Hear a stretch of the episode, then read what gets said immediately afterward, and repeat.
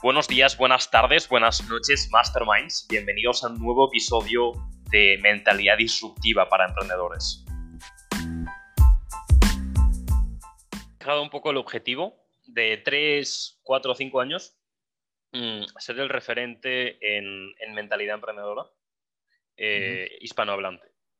Porque he visto a muchas empresas, no muchas empresas, sino muchas cuentas, muchas personas que te enseñan a ganar dinero, te enseñan a montar una empresa, te enseñan, bueno, a, cómo hacer ese 20% que es la estrategia de cómo montar una empresa.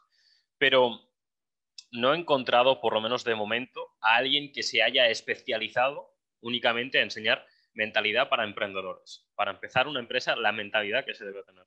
Y creo que, creo no, es la parte más importante dentro de una empresa.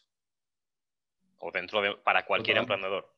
Entonces, eh, eso es un poco la misión o el objetivo que tengo, convertirme en ese referente y cambiar esa prioridad de realmente vamos a empezar por la mentalidad y luego ya vendremos a, cómo crear una empresa. Y, ahí entramos a un tema y es que, o sea, las instituciones que encargadas de emprendimiento se dedican mucho al plan de negocio, se dedican mucho a, a otro tipo, a la innovación, eh, pero casi nunca trabajan al emprendedor y el emprendedor es el activo, pienso yo que es más importante de, de una empresa porque es el que marca la diferencia. Total, ya ves, es que es, es, es que además es así. Y bueno, yo no sé cómo está por allí, por Colombia, pero en España el tema del emprendimiento em, nos tienen muy, muy, muy ahogados. Eh, tenemos unos impuestos mm, brutales. no sé si aquí, entiendo que existirá, pero aquí en España, existirá en Colombia me refiero, aquí en España el, profesor o el bombero o el policía es un funcionario y el funcionario cobra un, sueldo al mes y ese sueldo no viene repercutido a nada. Ya puede no estar trabajando nada o estar trabajando mucho que va a cobrar lo mismo. ¿Cuál es el problema de esto? Que la gente no trabaja. Y que es el emprendedor, es el autónomo, es el empresario el que al final tiene que tirar adelante todo el puto país. Y eso es lo que me da rabia. Sí, total, así es. Mm, así es, hermano. Aquí en Colombia igual. En Colombia se, se ven... Hay muchas cosas, pues eh, a mí no, no, me gusta casi criticar el tema, porque al fin y al cabo, pues tenemos una empresa, hemos acá adelante, obviamente que pueden haber cosas que lo pueden facilitar a uno el ejercicio del empresariado, pero eh, pienso yo que es crear empresas complejo, complejos desde el punto de vista legal, complejos desde el punto de vista de, de todo el tema técnico que hay que llevar a cabo, eh, todos los procesos fiscales mm, que se tienen que hacer. Pero eso, eh, estamos igual de condiciones que en todos. O sea, todos en Colombia tenemos que hacer lo mismo. Entonces uno pone a pensar, si este le tocó hacer lo mismo que a mí, ¿por qué es tan exitoso? O sea, entonces dice uno, es posible llegar al éxito eh, con lo que existe en este momento en Colombia. Entonces, eh, es, ver como la otra cara de la moneda respecto al tema, porque pues obviamente si uno critica va a encontrar muchas cosas que puede criticar, pero si me pone a ver los otros, los otros que sí lo han logrado, que ya, ya han obtenido resultados importantes, eh, yo también lo puedo hacer. ¿Por qué no lo puedo hacer, cierto? Exacto. Entonces, quitarse un poquito como ese papel de víctima que también nos, nos acoge a muchos eh, hoy en día, que queremos todo regalado, queremos todo, pues, todo que nos lo den así más masticadito. Pero obviamente hay políticas que incentivan eh, o que amortiguan ese proceso de emprendedor y que incentivan realmente a que haya más emprendimientos. Que como lo decía yo hace poco, es en una charla de un tema político, de hablando sobre, sobre propuestas, eh, es como la semilla del empresariado. Si, si, el, si los empresarios son el oxígeno del país, eh, es, el, el, emprendimiento es como las semillas para tener más oxígeno. Exactamente. Entonces, sí me parece muy importante. Obviamente hay que pensar siempre en eso, en, en, en tener un, un, ecosistema mucho más más digerible para los emprendimientos, que puedan ser mucho más fáciles eh, llegar a, a, temas de ventas, a temas de constitución, a legalidad. Exacto, yo, yo entiendo que además eso mm, o el proceso de crear una empresa tenga que ser o tenga que tener unos trámites legales. Y eso es normal.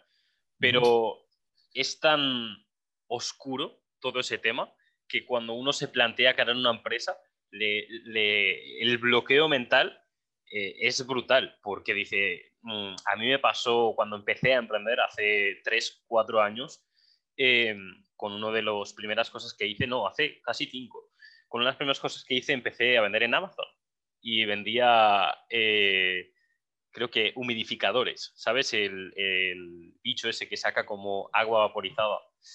Pues... Ok con esas historias, bueno, empecé a vender eso y yo contraté a un, bueno, ya tenía un, gestor. Bueno, pues ese gestor, mm, bueno, ya no me llevo bien con él, o no me, no me llevo bien con él, porque le estaba pagando para nada, porque prácticamente lo estaba haciendo yo todo. Yo si pagaba un gestor era porque no quería saber nada. O sea, me, a mí personalmente todo el tema legal y burocrático me sobrepasa. Es decir, me llena tanto la cabeza que no quiero, no quiero dedicarle tiempo. Es algo que a mí no me gusta y que dedicarle tiempo me, requiere demasiada energía. Y esa energía la prefiero eh, invertir en lo que realmente me gusta y soy bueno. Entonces, bueno, mm, le estuve pagando para de la misma forma preocuparme y era lo que justo no quería.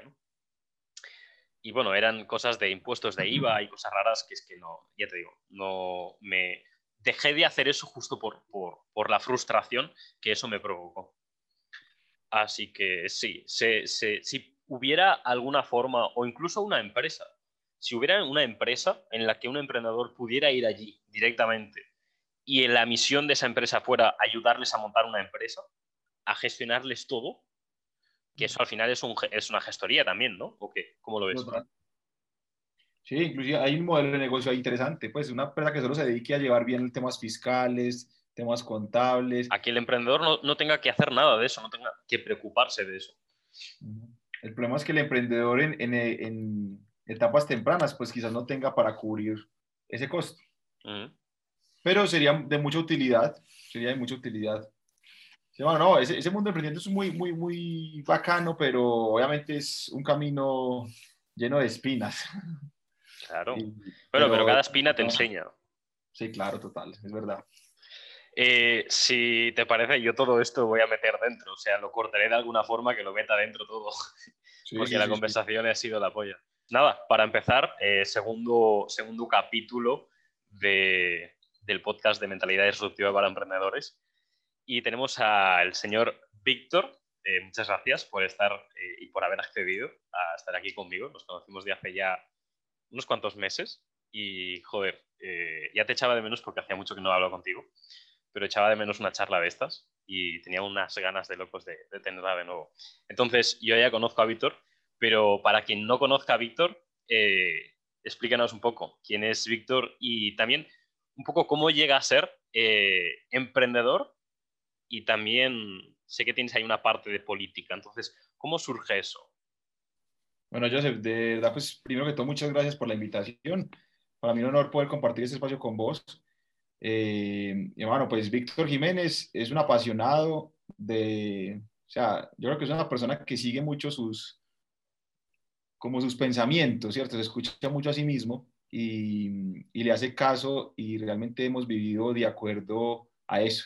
O sea, lo que hemos sentido, lo hemos hecho y de ahí nace pues la vena emprendedora de, de construir cosas, de iniciar cosas, eh, y la cual inició pues como un emprendimiento hace nueve años, que llama Casa Blanca, que inició eh, principalmente como un medio de comunicación en Twitter, que es la red social, y de ahí fue, pues yo estaba en la universidad y me fui imaginando, pues eh, fue a causa de que había una necesidad en redes sociales, ya que los medios de comunicación tradicionales no llegaban en ese momento a cubrir las necesidades de las redes sociales. Entonces vimos una oportunidad gigantesca, eh, tanto en Twitter como en otras redes sociales, y nos imaginamos algo. Nos imaginamos como, o sea, yo me defino como un solucionador de cosas. Y, nos imaginamos la solución para el tema eh, y cómo se podría volver una, empresa.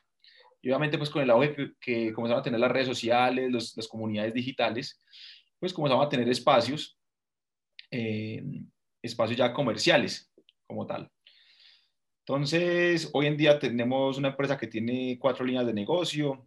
Uno es medios de comunicación y publicidad, otro es un software que tenemos de marketing, agencia de publicidad y tenemos también la venta de, de ropas y souvenirs de Casablanca. Eh, entonces, me puedo definir, hermano, como un soñador, un soñador que quiere... es un emprendedor, un soñador. Un, emprender, exactamente. Y hermano, y no nos ha quedado grande nada en este caso, eh, el proceso es largo, si bien no estamos donde queremos, pero estamos en el camino, pero ha sido muy provechoso el tema. Y aparte que hacemos lo que nos gusta, relacionamos el tema del fútbol con el tema de, la empresa, de crear cosas adicionales y desarrollo de marca por el lado del marketing. Y el tema de la política me nace, pues yo era un apático político, a mí no me gustaba nada el tema de la política, lo reprochaba como mucha gente en mi país, eh, que no quiere saber nada sobre los temas porque pues se asocia directamente a cosas negativas. Y realmente comencé a ver eh, ciertas cosas. Vi primero como, pues como o sea, si yo quiero, me la paso criticando el tema, pero ¿qué hago para solucionarlo? Entonces veo que la única forma para, para poder contribuir es dejar de criticar y comenzar a actuar. Entonces decidí, como lo llamé cuando estuve en campaña, eh, levantarme del sofá y empezar a actuar de una manera distinta eh, y poder contribuir desde lo que uno pueda, o sea, ya sea en parte empresarial o en valores, lo que uno pueda contribuir, eh, hacer su granito de arena en el tema político. Entonces estamos en un proceso que también es largo, apenas llevamos un año en ese proceso, pero que más adelante puede generar, pues, ojalá cambios importantes.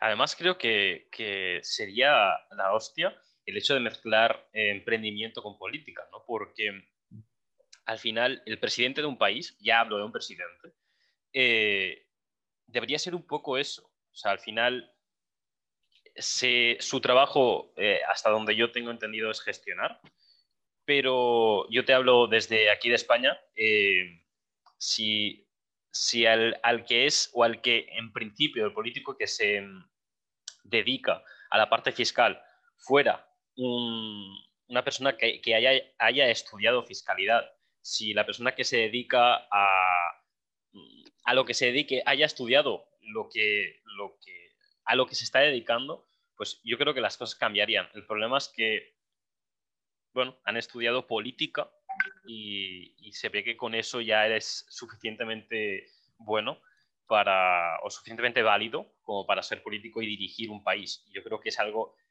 con una responsabilidad tan enorme, o sea, de 45 o 40 y pico millones de españoles que hay, es una responsabilidad tan grande y justo hace, no sé, dos, tres días estaba viendo una reacción no sé si conocerás al streamer Ibai, ¿te suena? Sí. Vale, pues una reacción de, él con, con las mejores frases de Rajoy. Rajoy fue el presidente anterior aquí en, España. Sí. Y bueno, ¿qué, voy a decirte, no? O sea, las frases eran completamente de chiste.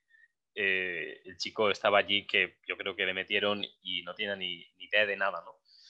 Pero mm, yo creo que si una persona realmente emprendedora, que ya tiene una empresa, que sabe lo difícil que es, que sabe lo, necesario que es el hecho de sacrificarse, de ser constante, eh, se metiera como, como político o realmente llegara alto o lo dejaran llegar alto, porque esta es también una cuestión.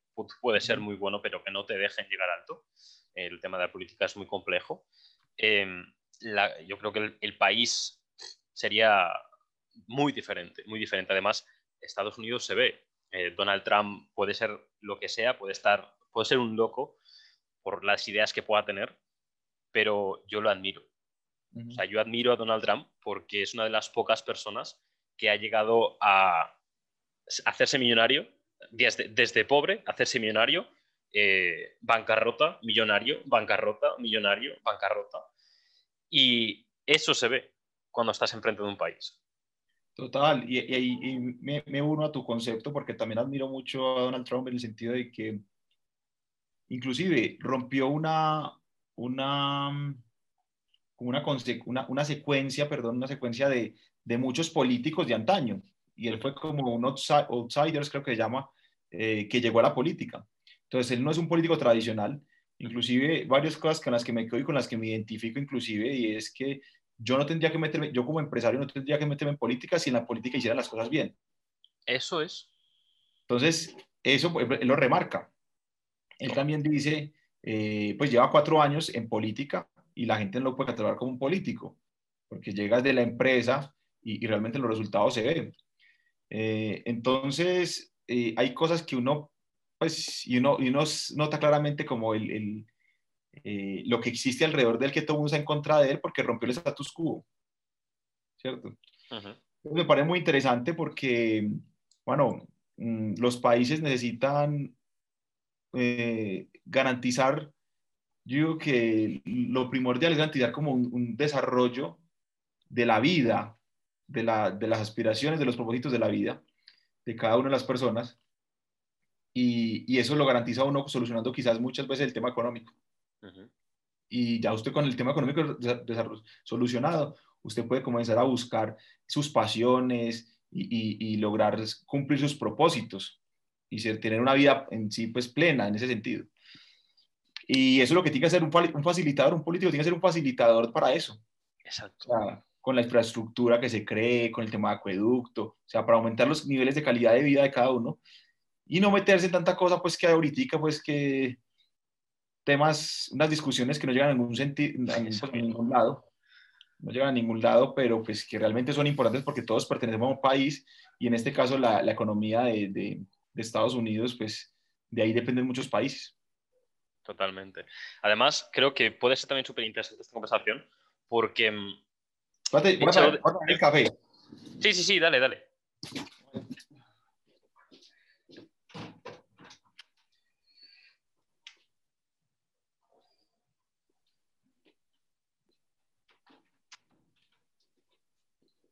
Listo, listo.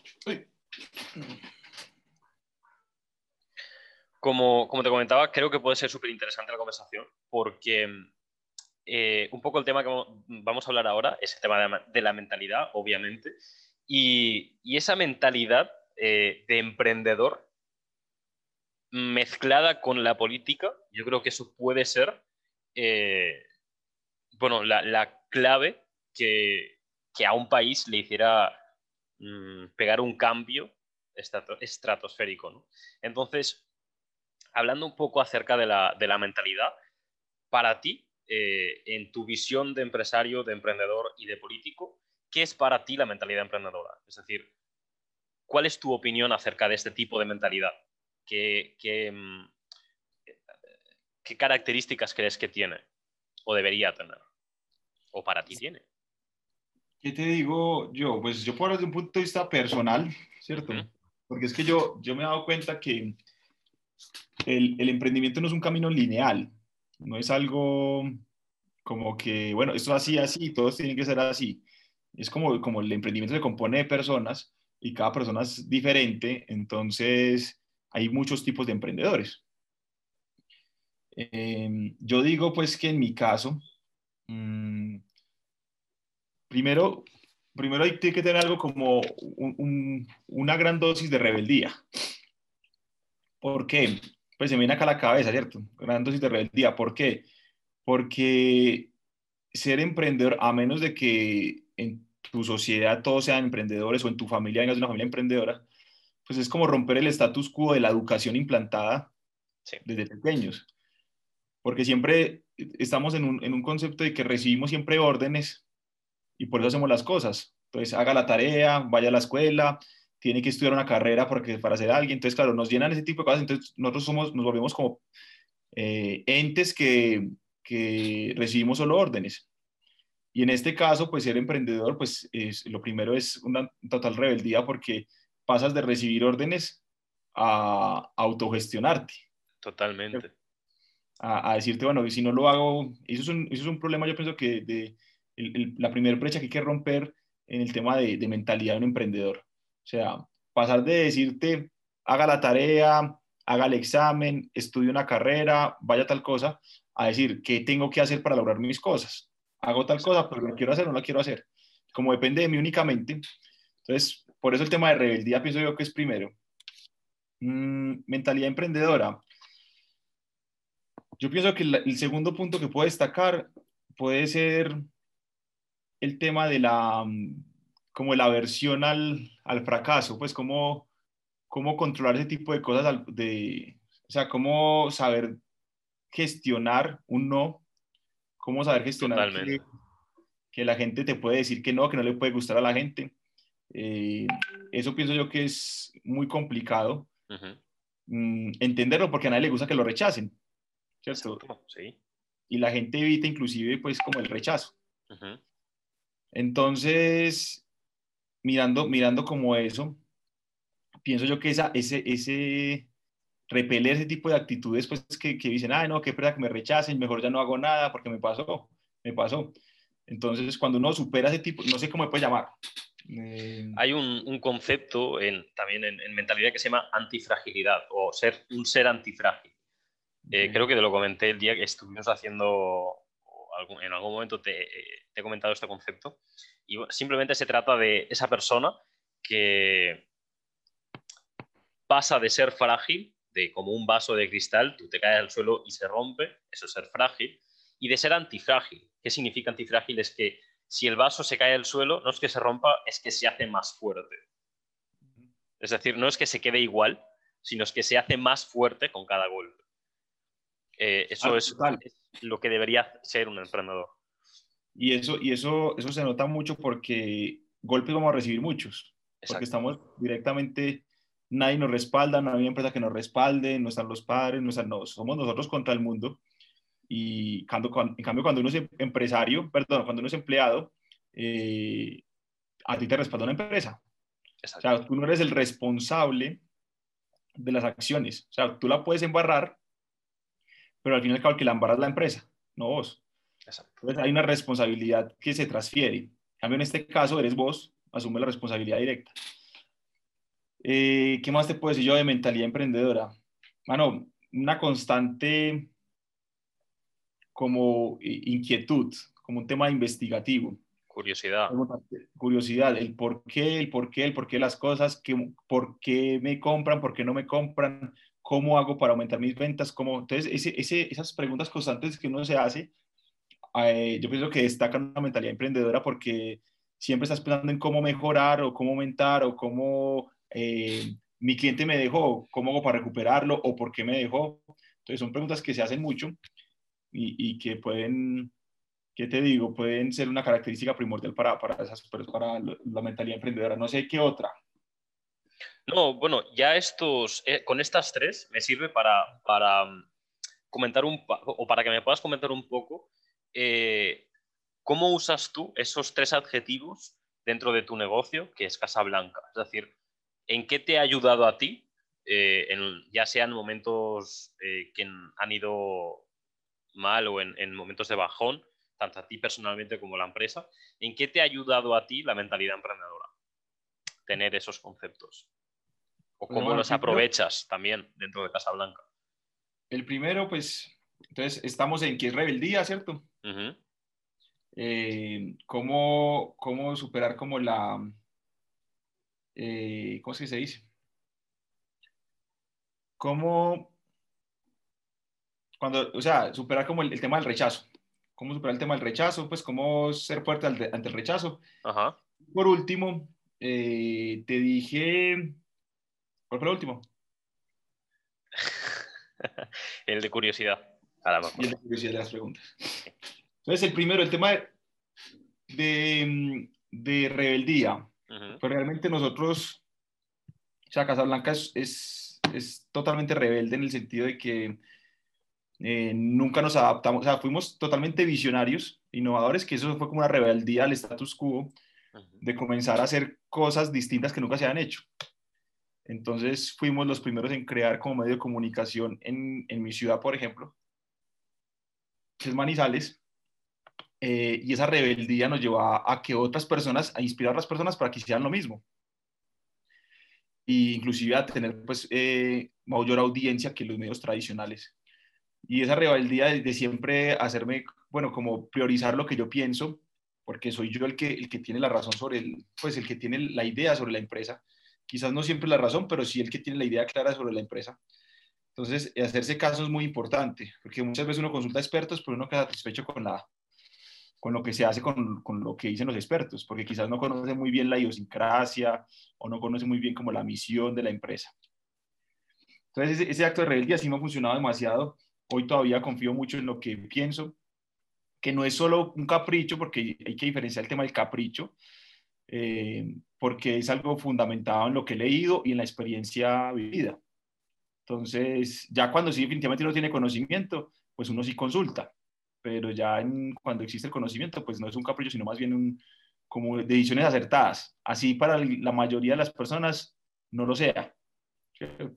Por e, un ejemplo, dejar un cliente, el mayor cliente que iba a tener en ese momento, que me ofreció un contrato muy grande, pues para, para lo que llevamos en ese caso, y, y, decidí no, no, o sea, cancelarle al cliente porque no iba de acuerdo a la identidad de la marca, o sea, no era demasiado bueno para la marca.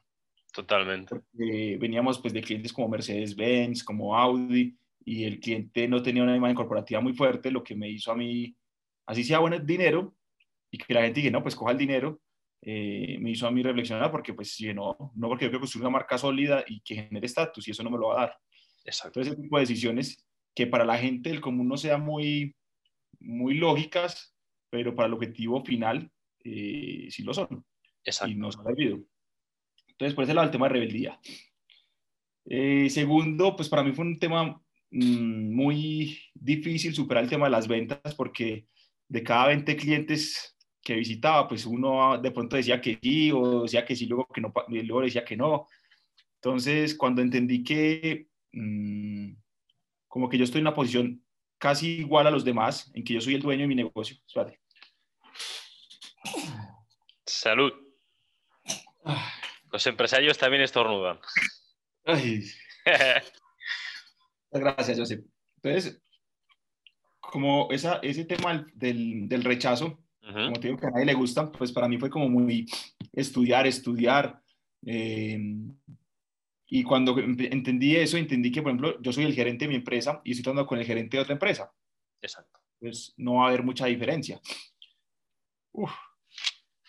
Dale. Que no sea COVID, diga.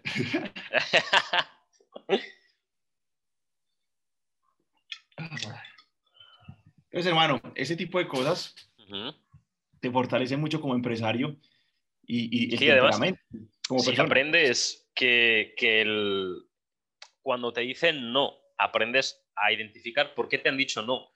Y, y con cada no eh, lo haces mejor, eh, acabas cambiando el paradigma de que el no es algo malo y, y acabas cambiando, cambiando el paradigma a que el no es algo bueno, porque te hace que la siguiente visita sea mejor. Y te hace que la siguiente visita sea mejor.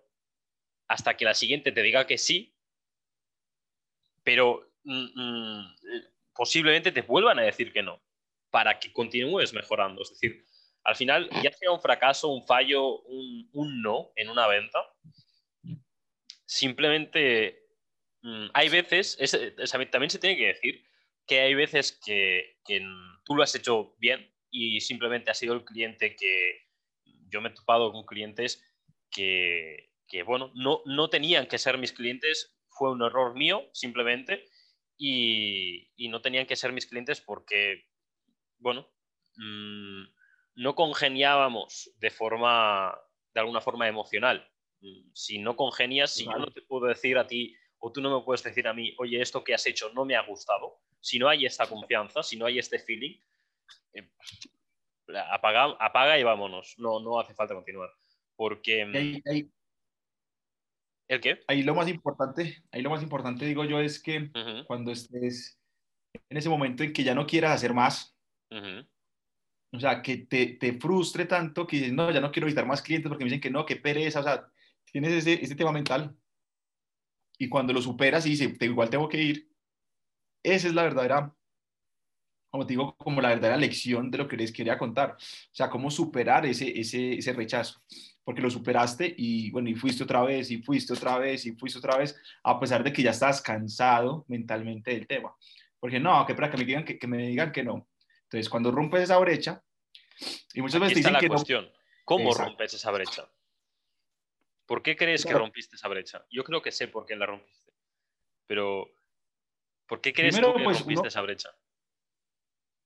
Primero, el convencimiento de que, de que eso era algo bueno, ¿cierto? Muy bien. Segundo, me capacité, me capacité en ventas, eh, lo que me permitió de pronto tener más confianza. Y tercero, tratar de identificar el por qué me decían que no. Pues, cuál era la razón por la que me decían que no.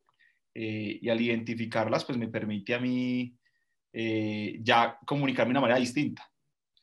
Pero aún así, daba como, entonces claro, ya con más confianza, con los números, ya que la gente entiende un poquito más porque lo mío era nuevo, eh, ya la gente ya con más confianza pues entra a comprarte mucho más fácil, o sea, el proceso de compra ya no es tan desgastante como antes. Pero sí, claro, para mí eso fue un gran reto eh, y fue la suma de todo ese tipo de cosas que te conté. Totalmente, eh, pero creo que hay algo más.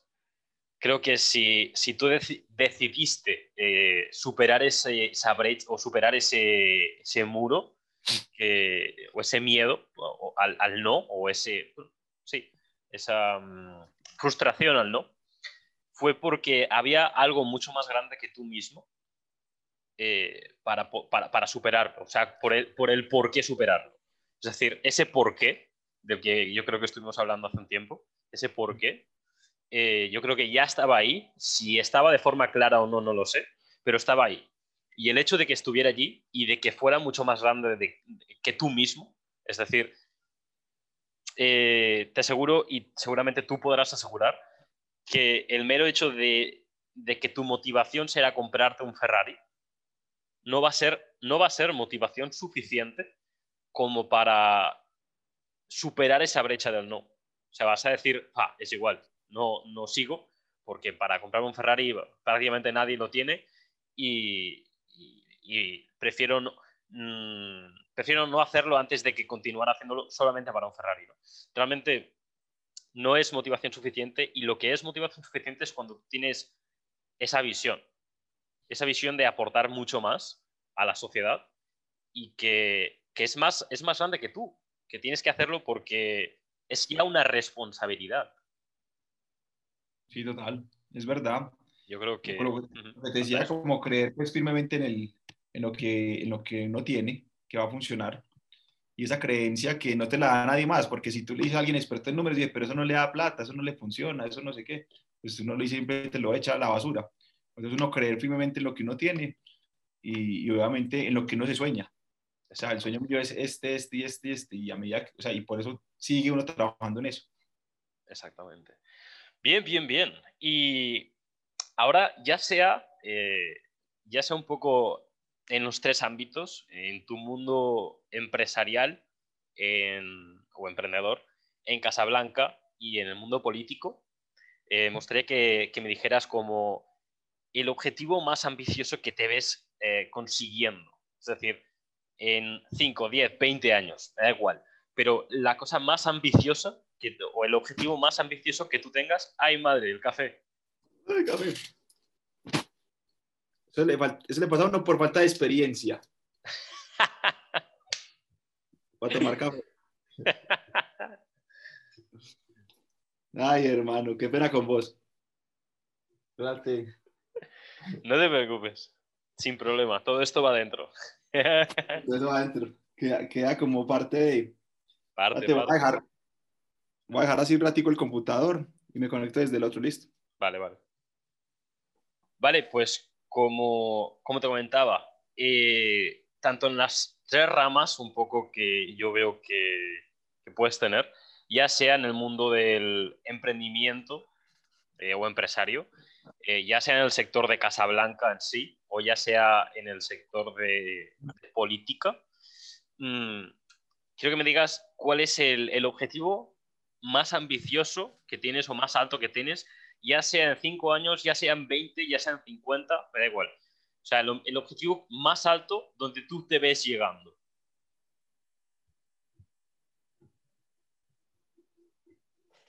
El objetivo más alto. El más alto de todos. ¿Dónde te ves llegando, por decirlo así, al final de tu vida? ¿Dónde, dónde habrás llegado? Yo creo que en este momento es que Casablanca entra Primero, en bolsa. Un poco, wow. Primero en tu, en tu, mm, en tu vida como emprendedor, si es que no es el mismo que Casablanca. Luego en Casablanca y luego en el ámbito político. Bueno, el tema de emprendedor quizás, no, bueno, no lo tengo como claro. Pero en, el, el, tema de Casablanca sí que, que, ojalá esté cotizando en bolsa. Ese es como el objetivo más grande, pienso yo, que en bolsa en Estados Unidos.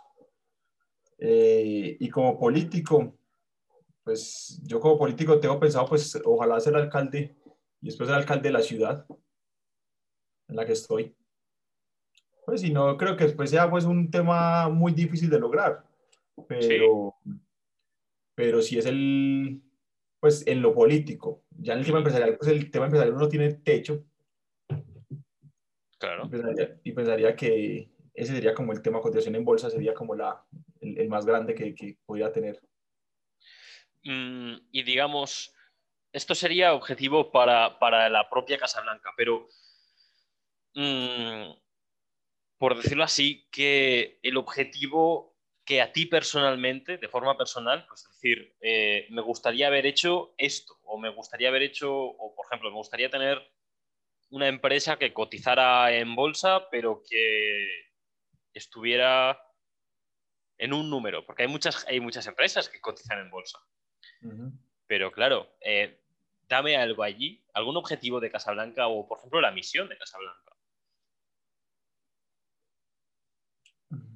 Pues es que la misión, yo quiero trabajar con las, a ver, la misión de nosotros es, es tener como, o sea, somos un, una empresa relacionada, una marca más bien, una marca relacionada con el deporte más grande del mundo que es el fútbol. Y queremos pues brindar, pues comunicarle a la gente el tema de estatus y, y, mantener siempre como el tema de, de certeza en la información, veracidad, representando como valores y siendo inspiración para los demás, ¿cierto? Eso es lo que nosotros como en ella queremos ser. Ya en, en, objetivos como tal, pues no tengo como si un número, pues en tema de, de cotización en bolsa o, o en número en fortuna, fortuna, alguna cosa así, pero, pero sí me imagino la marca creciendo mucho y trabajando con grandes marcas. ¿Con quién, por ejemplo? No sé, con Maserati, con, o sea, haciendo colaboraciones con tipo de marcas premium a nivel mundial que te permitan tener mucha más visibilidad y, representar lo que nosotros queremos ser. Claro. Si ya estás trabajando con Mercedes y con Audi, no, es, no va a ser difícil, los contactos los tienes. Sí, no, y el objetivo, pues obviamente sacas a, a pequeña escala, pero la idea es hacer colaboraciones juntas, pues en el tema de, gran escala. Eh, y hermano, no, esos, o sea, de sueños hay muchos. Claro, pues. Ese sueño, ese sueño que, mira, yo te voy a poner un ejemplo, ¿vale? Para que a lo mejor te sitúes, porque la pregunta es un poco eh, eh, liosa, ¿no? Pero te voy a poner el ejemplo mío y cuando yo creo que voy a vivir mucho, muchos años, así que no me gusta hablar de cuando yo me, voy a, me, voy a, me vaya a morir, porque creo que voy a vivir muchos años, pero antes de yo morirme, mi objetivo más ambicioso y más grande es llegar a crear, o sea, cuando yo digo que quiero ser millonario, no es porque quiera un Lambo o una casa en Miami o irme de vacaciones eh, durante un año, mm, que sí, evidentemente, evidentemente eso también lo quiero porque esas son motivaciones y eso me va a ayudar a, e, eso es el camino, pero no es el objetivo final. Entonces, el objetivo final, el más ambicioso que tengo en mi vida, es ser millonario para, para que esa... Mm, todo ese capital, poder llegar a invertirlo en una empresa que se dedique, porque yo no soy suficientemente inteligente o no tengo los eh, conocimientos para hacerlo, una empresa que se dedique a encontrar la forma de hacer al ser humano más inteligente. ¿Por qué quiero hacer eso? Siempre me ha obsesionado el tema de la mente, el tema de la mente humana y de por qué no podemos llegar a entender eh, pues conceptos como el tiempo, conceptos como el espacio, conceptos como los agujeros negros o física cuántica, bueno, estas cosas que a lo mejor parecen, bueno, pues muy como de ciencia ficción, pero son reales, ¿no? Y el problema de que son tan reales que no llegamos a entenderlas porque no somos suficientemente inteligentes. Entonces, el objetivo más ambicioso que tengo es justamente eso, eh, hacer una empresa que se dedique única y exclusivamente a estudiar cómo hacer eh, al ser humano más inteligente, mm, ya sea a través de un chip, ya sea a través de hipnosis o de lo que me da igual, eso no es, no es un trabajo mío, es un trabajo de las personas que van a estar contratadas en esa empresa. Pero ese es el objetivo más ambicioso, llegar a conseguir eso. Ese es el porqué de mi vida. Entonces, no sé si con eso te puede aclarar un poco eh, para que tengas una idea de, cómo contestar esta pregunta. El tema de la misión, yo digo que es, no, para mí es inspirar. O sea, mm. Inspirar, inspirar a un número de personas que se, que se sientan, pues, em, empoderándolo con eso, empoderando a las personas eh, en, el, en, el, objetivo, que, que, el propósito que tengan en su vida, ¿cierto? Demostrarles que que no seamos fuente de inspiración para decirle, mira, este se imaginó esto y lo logró. Eh, y pienso yo que sería como un gran trabajo social de, de, de, Casablanca, pues, y pensaría yo que con eso quedaría, por ejemplo, muy, muy satisfecho y ser un referente a nivel mundial de emprendimiento, en que, no sé, que se escriba un libro relacionado con lo que nosotros hagamos, que, que la gente hable casos de estudio en universidades, que ya lo han hecho a nivel local, pero que siempre está enfocado como en contribuir en valores, porque en este mundo que estamos, pues eh, está muy desgastado el tema de valores porque prioriza el tema del dinero, pero que sea un ejemplo bueno, a un modelo bueno a seguir eh, y un referente bueno a seguir. Eso es lo que me sueño yo realmente, eh, como cuando me muera, que la gente diga eso y piense eso respecto a lo que nosotros hacemos. Eso es lo que quería. Brutal. Muy bueno. Eh, está muy bien, eh, son cosas muy bonitas, pero vamos a ver la parte oscura de Víctor. Vamos a ver la parte... Quiero que me cuentes un poco... A ver, no vamos a entrar mucho, pero cuidado el café no te caiga ahora. ¿eh? Pero quiero que me cuentes cuál ha sido tu mayor error, la, mayor, la, peor decisión que has tomado. Mm, en pocas palabras, ¿cuál ha sido tu mayor cagada? Mm. Realmente, sea, yo, yo considero los errores como hacen parte del proceso, ¿cierto? Claro, claro. Entonces no lo, veo, no lo veo así como algo tan trágico, pues como que la gente simplemente, ah, pasó tal cosa, listo, hay que solucionarlo y ya. Sí.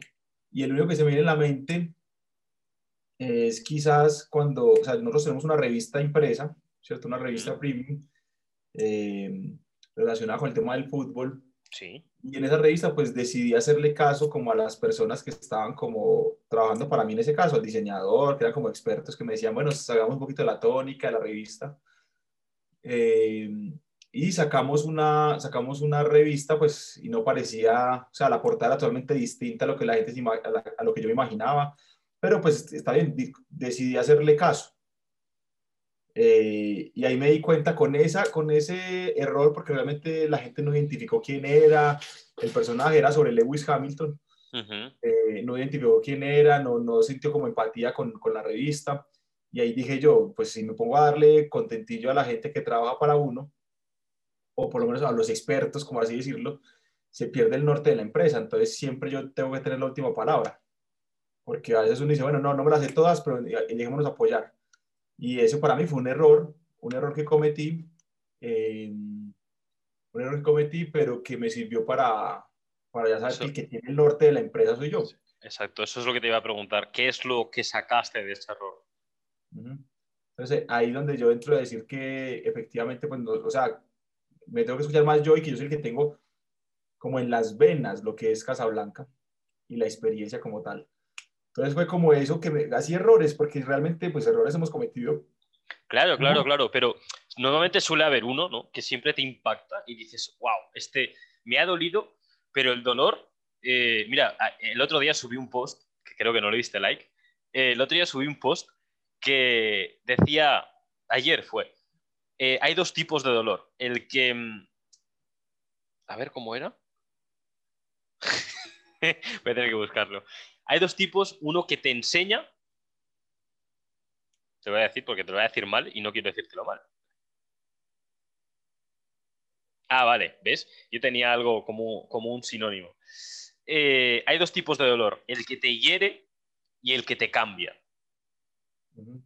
Entonces, un dolor, un fracaso, eh, te puede herir, incluso si te hiere es bueno, porque entonces siempre recuerdas esa herida y dices, vale, esto para no, no volver a tener esa misma herida tengo que hacerlo de esta forma porque he aprendido cómo hacerlo. Y, el que te cambia al final, yo creo que hay algunos que es eso, ¿no? Te cambian y dicen, vale, voy a, voy a hacer esto de forma completamente distinta, eh, porque lo que acabo de decir no me ha salido bien y he aprendido cómo no te puede hacerlo. Entonces yo creo que todos hemos tenido esos tipos de errores y puede ser que eso un poco fue lo que... Un poco fue ese error que me comentas, ¿no? ¿Hay alguno que tú tengas por ahí también que digas, hostia, este me ha venido ahora, pero... ¿O no? No, realmente como que más recuerdo ese es porque como el que más aplico a mi cotidianidad. Entonces, como que el que lo tengo siempre presente, acuérdese tal cosa, acuérdese. Entonces, siempre yo me llevo, pues, soy como yo a mi parecer, en ese sentido. como, como, bueno, ¿y yo qué opino? O sea, yo le pido opinión a los demás, pero bueno, ¿y, yo qué creo? Entonces, eh, no confundirlo con terquedad, porque yo creo que soy muy analítico respecto a eso. Si, si hay un fundamento distinto que me convence, pues lo cambio. Pero, pero sí escucharme mucho. O sea, tener muy presente lo que yo pienso. Un crítico interno, ser crítico con, con las opiniones de los, de los, demás. Hay veces que, que, ocurre, ¿no? Que escuchas una opinión o hay personas, ¿no? que no tienen ese crítico, no, no, son críticas con ellas mismas, escuchan una opinión y se la creen. Escuchan otra completamente eh, opuesta, ah, dicen, hostia, pues también, pues es verdad. Y se creen la otra, ¿no? Entonces pasan de un punto A a un punto B, em, porque una persona de autoridad de un punto A y una persona de autoridad de un punto B les, les ha, bueno, les ha eh, hablado, influenciado para que tengan, y, ella misma no es capaz, de, esa misma persona no es capaz de decir, vale, me gusta más el A o me gusta más el B. No sé si me explico. Entonces, em, eso, es, eso es muy interesante porque, porque suele ocurrir mucho cuando se te presenta una figura de autoridad.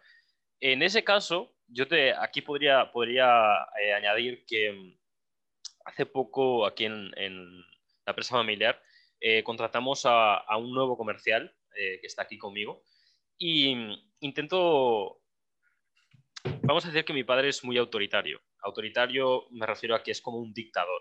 Si no se hace lo que él dice, mm, no está bien. Y no es que no esté bien, es que no se tiene que hacer.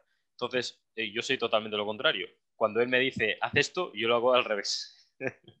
Entonces, mm, tenemos, también es verdad que tenemos mentalidades distintas, pero intento aplicar todo lo que he aprendido en este mismo, en este mismo empleado, no en este mismo comercial, vendedor. Y, siempre intento decirle algo, y es que mi padre tiene la costumbre de decir qué es y cómo tienen que hacerlo, y a mí me gusta que ellos me expliquen cómo tienen que hacerlo, porque si no, de, la otra forma le estás quitando el cerebro. Esa es una frase de Carlos Muñoz. Le estás quitando el cerebro a tu trabajador y dejas, eh, cada vez que tienen que pensar algo, te lo tienen que preguntar a ti. Y eso es una pérdida de tiempo tuya es una, es una pérdida de energía tuya.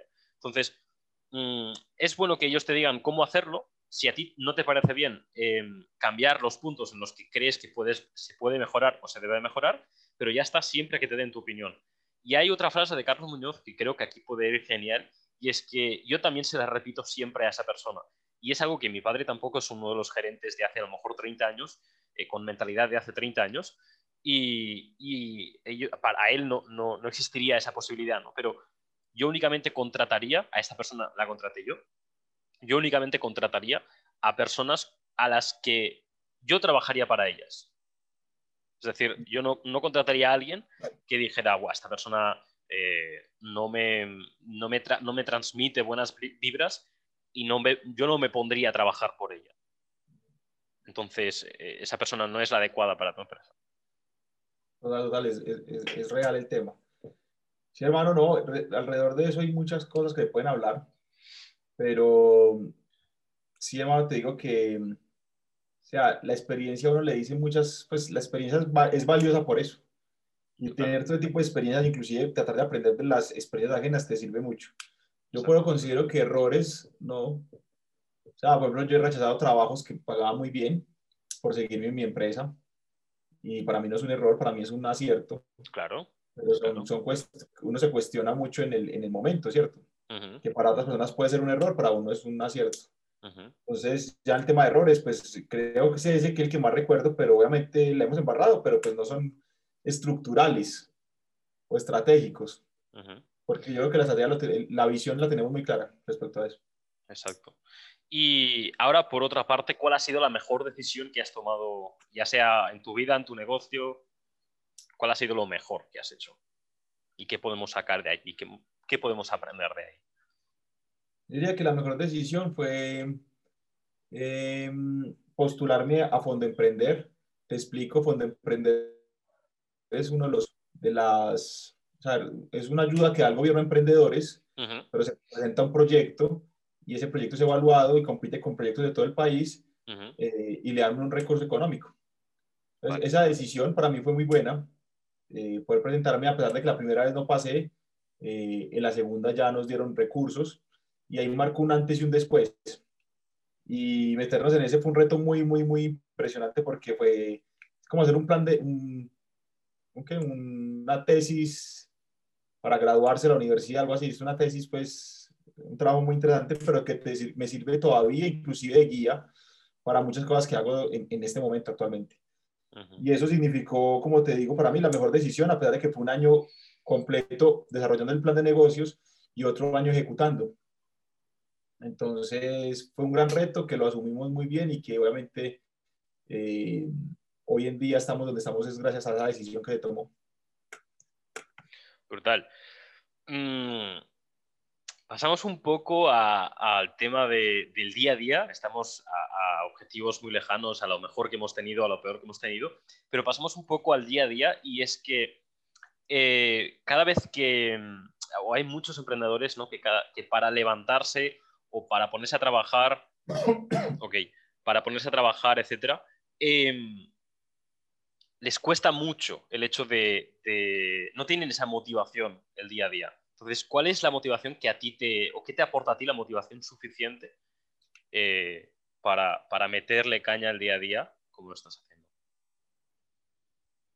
Mm, eso es muy complicado porque uno todos los días estar con, con buen ánimo es difícil. Exacto. Eh, y, o sea, primero es adquirir como una responsabilidad importante o sea, ¿qué pasa? Porque es que ya no, ya no es solo uno, ya es los empleados, los clientes, ya es muchas cosas que dependen de uno, eh, que asumieron obviamente sumando la responsabilidad. Entonces, que el cliente Mercedes-Benz necesita sacar esto ya, o el de tránsito, o, necesitamos sacar artículos porque no se han generado las vidas suficientes, pues eso te, también te motiva, ¿cierto? Te motiva porque son cosas que hay que cumplir. Eh, entonces, el, momento de no adquirir responsabilidades, eh, eso lo, lo tiene, o sea, uno lo cumple. O sea, uno, cuando uno tiene responsabilidad, por lo general lo cumple, ¿cierto? Un compromiso con alguien. Ya el tema de motivación como tal de querer hacer las cosas, yo pienso que es netamente estar concentrado, o sea, creyente en lo que uno, eh, pues ser fiel creyente de lo que uno quiere lograr. O sea, ese, ese vos decías el por qué, eh, encontrarlo. Yo creo que es algo que no aplico mucho, pero el tema de medir el progreso es súper importante, súper importante, eh, porque te da felicidad, te da lo que yo te hablaba, que una vez lo contaba Daniel Javi en su charla, o sea, el constante medir, medir constantemente te permite a ti como decir, he progresado, estoy mejor que ayer, y no te genera felicidad y te da motivación extra para poder buscar las cosas. Diría yo que que esas son como las, las, cositas que uno, que uno quiere mirar. Pues que uno, que uno tiene que mirar para el tema de motivarse constantemente. Sí, sí, sí, sí, sí, totalmente. Además, eh, tú puedes motivarte muchísimo. También, una de las frases que subí, puedes motivarte eh, por bueno, cualquier cosa que, por una venta o por, por un contrato nuevo, etcétera. Eh, pero el hábito es lo que te va a hacer ser constante día a día y el hábito puede ser perfectamente el por qué, o sea, el, por qué de por qué estás haciendo lo que estás haciendo, o, eso tan grande que de lo que hablábamos antes, ¿no? Entonces, sí, sí, sí, totalmente. Em, dentro ya de la mentalidad, es decir, volviendo un poco al tema de la mentalidad, la mentalidad tiene como, para mí, tiene eh, tres pilares, ¿vale? Que son las creencias, los hábitos y el control de la mente. Entonces, de estos tres, ¿cuál es el que a Víctor más le cuesta? Los hábitos. Los hábitos. Interesante. Eh, ¿Tienes alguna rutina de hábitos que digas, eh, cada día hago esto? O es uno de lo que... Es algo, es algo que inclusive me cuesta adquirir compromisos respecto a, los hábitos, en el sentido que cuando los programas de radio o televisión que me invitan pues para que haga parte ya todos los días. y me gusta condicionar mi tiempo todos los días a la misma hora, un programa de radio, un programa de... Por eso nunca acepto este tipo de trabajos.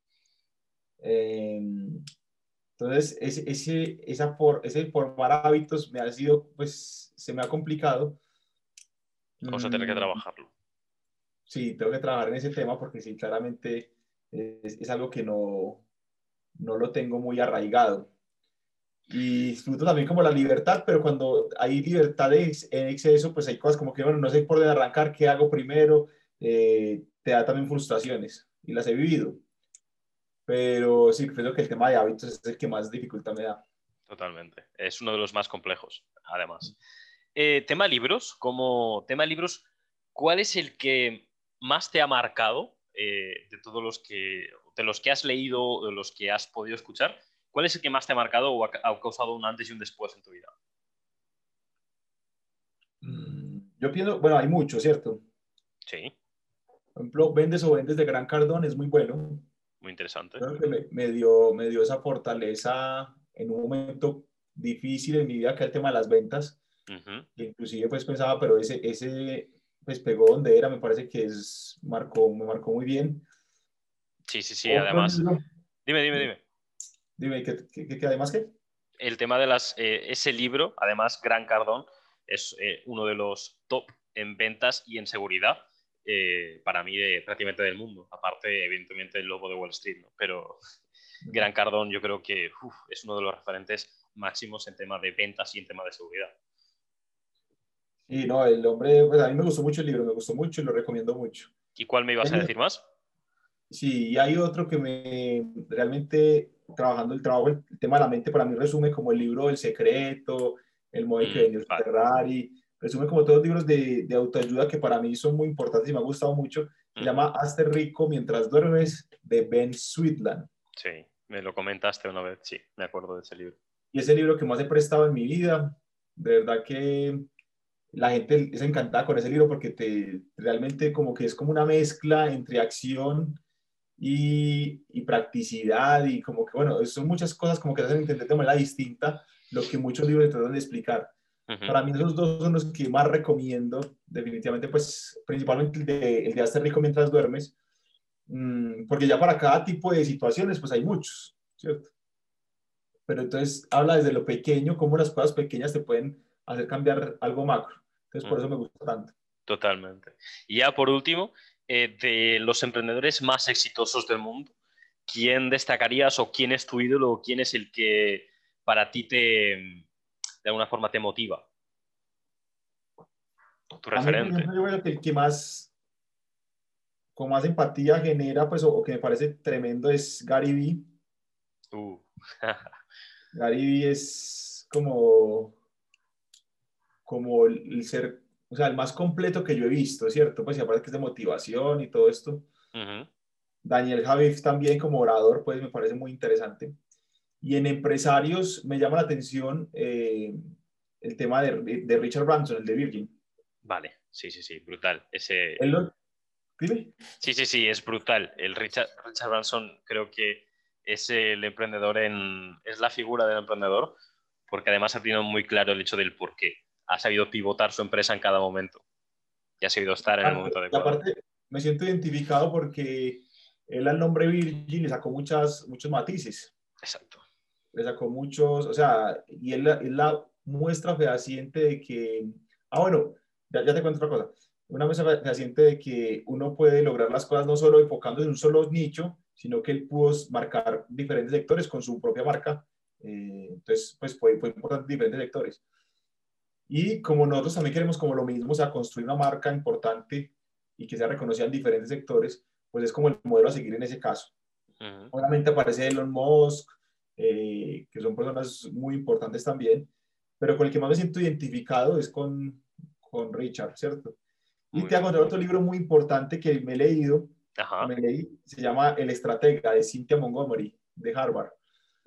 Es una mujer que habla sobre, habla sobre el tema del enfoque, ¿cierto? Ajá, sí, sí. Entonces, que ha sido una, una disyuntiva que yo tengo desde hace rato, si me enfoco en algo únicamente o qué hago, entonces primero reconocer quién soy.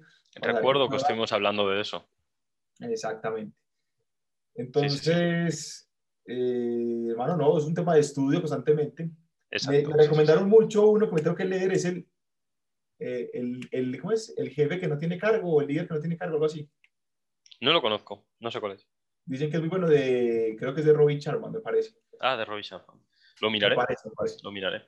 Pues pasamos a la ronda final, que son rondas de una palabra, ¿vale? O sea, con una palabra me tienes que decir eh, o me tienes que intentar responder la pregunta, ¿vale? Y, y ya está. Entonces allí ya terminaremos.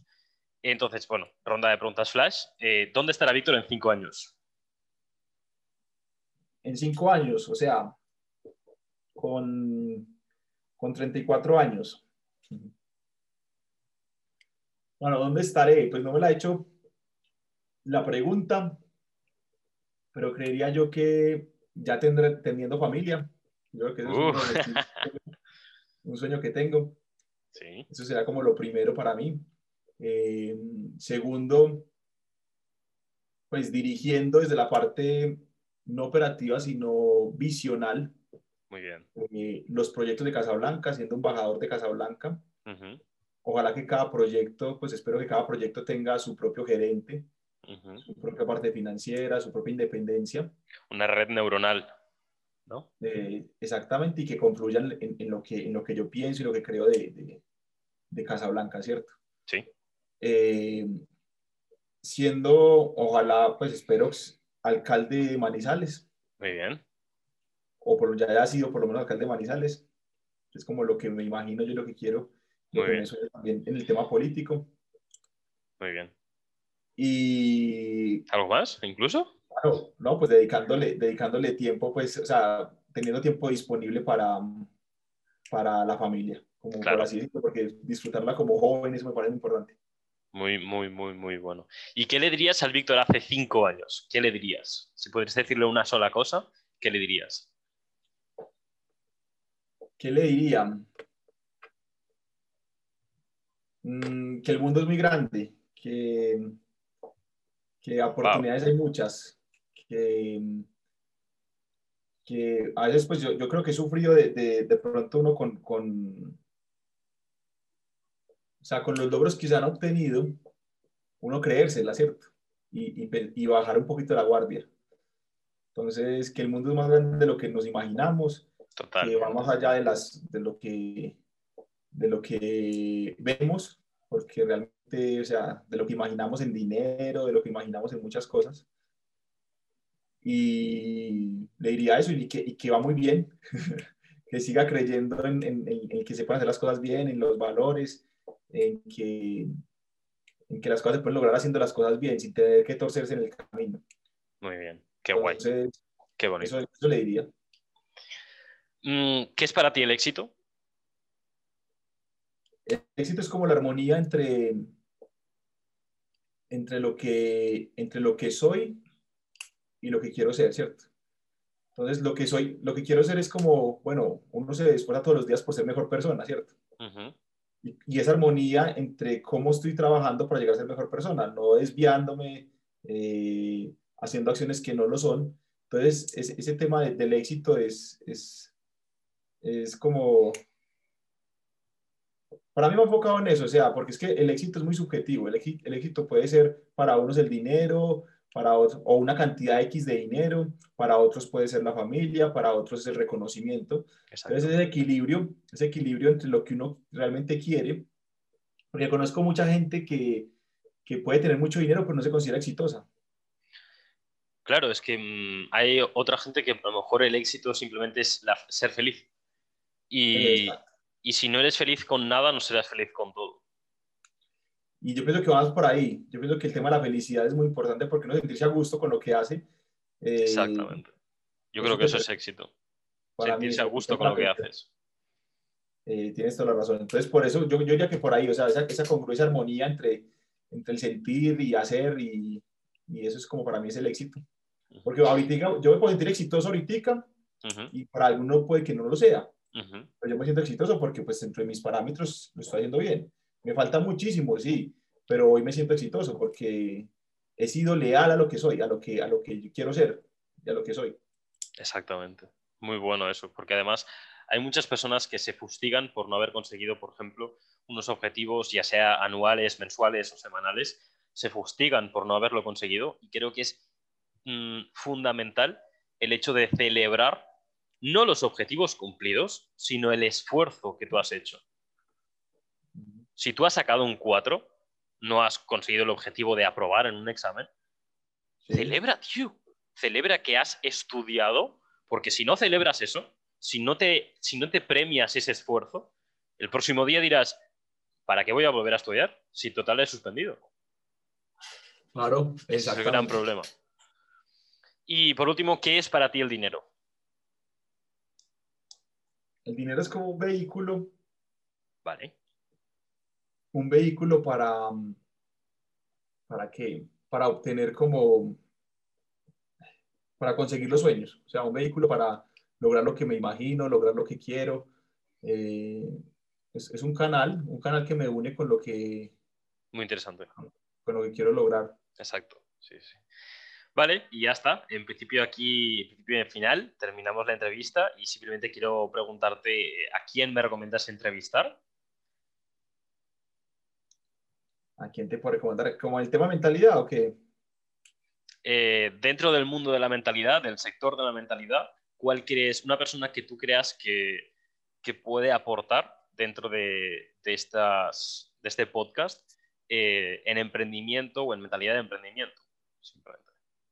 Se me ocurre Juan Carlos Salazar, pero voy a pensarlo, voy a pensarlo, voy a pensarlo bien y te lo comento, listo, pero se me ocurre en ese momento Juan Carlos Salazar. Listo, estupendo. Y por, ¿quieres hacerme tú, bueno, primero, ¿dónde podemos encontrarte? Ok, no, pues en redes sociales, la que más uso es Instagram. Ajá. Eh, Víctor Jiménez YE de Yepes. Eh, ahí me pueden encontrar, me pueden escribir, si tienen una pregunta, alguna cosa, con mucho gusto ahí estaré pendiente, que es como la red social que más, más estoy pendiente. Y ahora sí, eh, por último, ¿tienes una pregunta para mí? ¿Qué pregunta te puedo hacer yo, hermano? No, la verdad, yo creo que hemos hablado tanto que me has ayudado mucho a, ¿Alguna pregunta que, digas, quiero que esto se lo cuentes a ellos? No, no sé, Joseph, se me, se me va. si tienes de vos, ¿vos no consideras importante contar? Algo que te haya sorprendido mucho, a lo mejor, de todas las charlas que hemos hecho. No, realmente el tema de la epifanía que tuve con... De la epifanía. sí, que tuve con el tema de, de, o sea, cuando me... Tu único trabajo tiene, que, tiene que ser quedarte, quedarte sin trabajo. Exactamente. Hablando de que el trabajo que tengo yo es eh, netamente delegar, delegar muy bien. Entonces eso me, me ayudó muchísimo a, a, primero a serenar mi mente y, y, segundo como a tener un norte claro respecto a eso. Eso me pareció, o sea, respecto a la empresa, respecto al tema, porque eh, yo era los que hacía de todo entonces, cuando me digo, no, es que no tienes que hacer de todo, tienes que delegar bien. Entonces, eh, eso cambió drásticamente como el pensamiento y me serenó mucho la mente eh, como para las cosas que se vienen. Total. Pues fin de la entrevista. Muchas gracias por, por haber asistido, por, por, haberte pasado de tiempo, porque me has dicho que te quedaban 10 minutos y los hemos alargado, como suele pasar siempre con nuestras charlas. Pero de verdad, muchas gracias y, espero que, bueno, que evidentemente todos los objetivos que hay con Casablanca sean, se hagan realidad. Muchas gracias, Josep, y de verdad que un gusto poder estar acá y no, estamos en contacto, listo. Claro que sí. Y para quedarnos.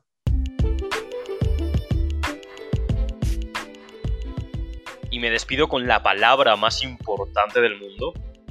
Gracias y nos vemos en el siguiente episodio con más y mejor.